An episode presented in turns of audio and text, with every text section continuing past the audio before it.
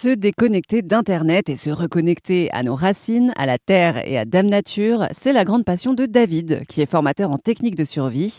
Et quand il part en immersion dans la nature, il embarque avec lui bien sûr les incontournables plats lyophilisés, mais on peut aussi trouver de nombreuses denrées à portée de main chez nos amis les plantes.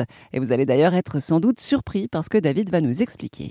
Quand on est en forêt, on peut se servir visiblement des glands pour faire un café. Alors oui, tout à fait. Alors euh, pour le coup, on peut faire du, du café avec des glands. Alors c'est pas réellement du café parce que euh, c'est pas c'est pas fait avec les mêmes graines, mais euh, mais c'est un ersatz de café qu'on peut qu'on peut effectivement faire. Alors on on n'a rien inventé, hein. c'est ce qu'ils faisaient pendant la guerre déjà. Euh, euh, les personnes qui ont fait la guerre, malheureusement, ont, fait ça parce que c'est ce qu'ils appelaient le café du pauvre et bah, faute de café, justement, ils ont trouvé des techniques pour le faire.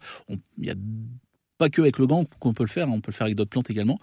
Euh, mais effectivement, on peut le faire. Alors, ça prend du temps, mais, mais comme quand on fait du café, si on achète des graines de café euh, neutres euh, qu'il faut torréfier, etc., ça prend du temps. Bah, avec le gland, c'est pareil. On peut en faire plusieurs et puis, et puis le conserver. Mais le gland, c'est un, un, café. C'est une question de goût après. Il y en a qui aiment, il y en a mmh. qui n'aiment pas. L'avantage, c'est qu'il n'y a pas de caféine. Euh, il y en a qui diront que bah, justement, il faut de la caféine dans le café, mais il y a des personnes qui ne supportent pas la caféine. Donc ça peut être un bon palliatif pour eux à ce niveau-là. Quoi. Et comment on fait? Alors, on, écrase les glands euh, après les avoir cueillis Alors, on, va tout simplement les, les couper en petits morceaux, les éplucher, puis les couper en petits morceaux et les faire torréfier. Alors, pas griller, mais torréfier euh, pour leur donner une, une couleur. Donc, en exagérant, c'est le but, c'est de les faire, euh, les faire griller, oui, mais pas carboniser. Forcément, le but, c'est pas d'avoir du charbon.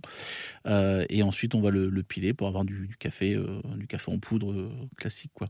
Et mmh. effectivement, il y a quand même pas mal de tanins dans les glands, donc pour enlever un peu l'amertume, et on peut faire des plusieurs bains dans une eau pour, pour enlever les tanins un petit côté néfaste pour les intestins. Donc, euh, donc euh, si on supporte mal, vaut mieux le faire. De toute façon, c'est le type de café qu'il ne faut pas abuser. Retrouvez l'intégralité de cet entretien et les réseaux de David, qui est aussi youtubeur, sur notre site erzen.fr.